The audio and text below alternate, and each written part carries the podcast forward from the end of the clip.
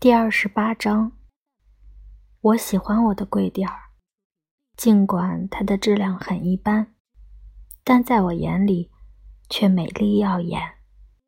我很难过，把它弄丢了。无论把它放在哪里，我都对它下面的那块地和它周围的东西有一种特殊的喜爱之情。对我来说，这显然表明它是一块好柜垫儿。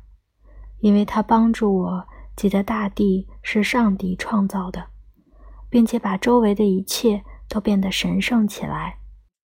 柜垫儿是红色的，上面用金线织出简单的图案，细长的长方形，一端有三角形尖顶，指示着教徒朝拜的方向。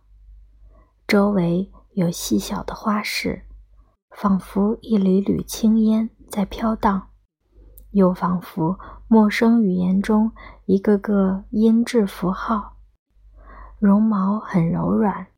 我祷告的时候，垫子一端没有打结的短穗子离我的额头只有几英寸，另一端的穗子离我的脚趾只有几英寸。这个尺寸让你感到温馨。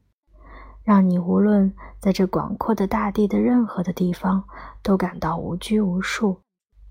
我在室外祷告，因为我喜欢这样。大多数时候，我在屋后院子里的一个角落铺开垫子，那是刺桐树荫下一个僻静的角落。旁边是一堵墙，墙上爬满九重葛。沿墙摆放着一排花盆儿，里面种着一品红。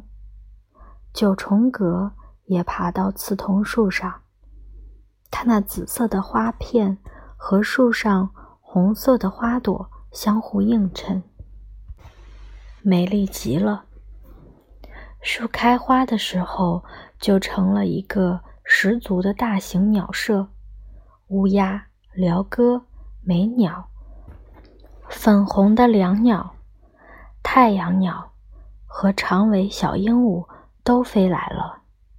墙在我右边，和我成钝角；在我前面和左边，在乳白色的斑驳的树荫外面，是沐浴在阳光下的院子的空地。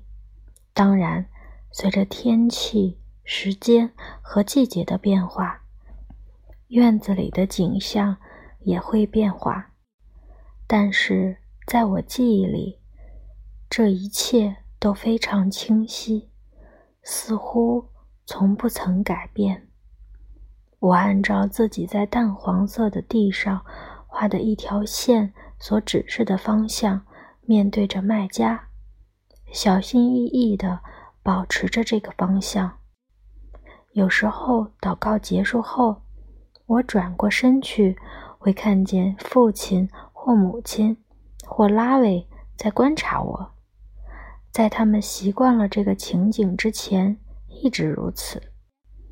我的洗礼有些尴尬。母亲一直都假装的很好，父亲面无表情的看着。拉维很仁慈，他没有来。因为他去参加板球赛了，但这并没有阻止他对这件事发表长篇大论。